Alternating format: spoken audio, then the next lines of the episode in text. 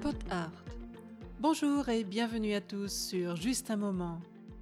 La dernière fois, je vous ai parlé de mon intention de semer des graines pour décorer mon balcon et me changer les idées en même temps.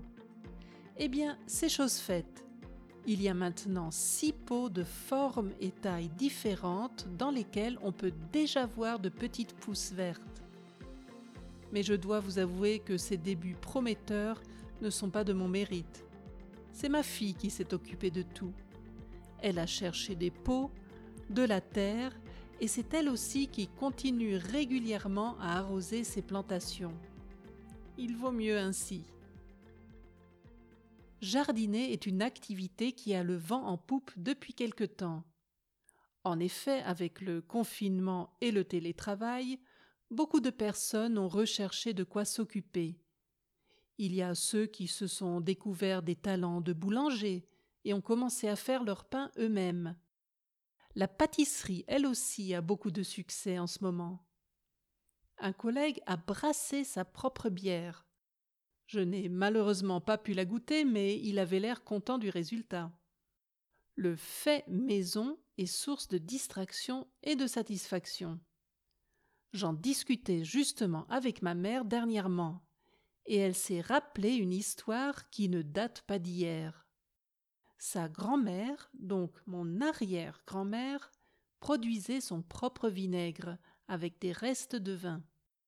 Elle laissait ces restes à l'air libre et le vin tournait en quelques jours en vinaigre. À l'époque, on faisait beaucoup plus soi-même et on veillait à ne rien gaspiller.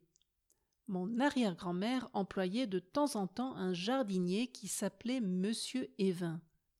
Monsieur Evin était un peu porté sur la bouteille. Vous allez me dire que ce n'est pas étonnant avec un tel nom. Toujours est-il que mon arrière-grand-mère lui offrait un petit verre de vin une fois qu'il avait terminé son travail.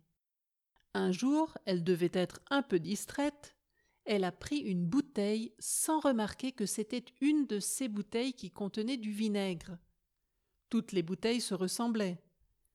Elle a donc rempli le verre du jardinier et le lui a offert.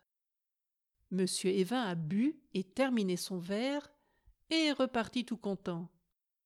Ce n'est qu'un peu plus tard que mon arrière-grand-mère a remarqué son erreur. Oh là là, elle en était toute retournée. Quand le jardinier est revenu la fois d'après, elle s'est bien sûr excusée. Ah, monsieur Evin, je suis confuse. Vous auriez dû me dire que le vin, enfin le vinaigre, était imbuvable. Je suis désolé. Le jardinier ne l'a pas mal pris. En fait, il n'avait même pas remarqué que le contenu de son verre était du vinaigre. Je me demande bien quel vin il buvait habituellement.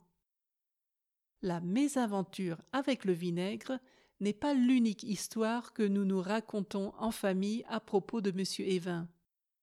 Quand il faisait chaud et qu'il avait probablement bu autre chose que de l'eau pour se désaltérer, il lui arrivait de se reposer à l'ombre d'un arbre et de faire une petite sieste alors qu'il aurait dû travailler.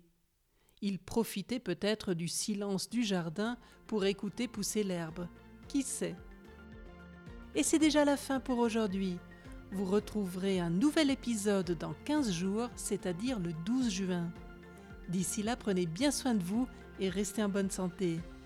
N'oubliez pas de rejoindre toute l'équipe de Pot Art Podcast sur Instagram et Facebook. À bientôt pour un autre moment ensemble.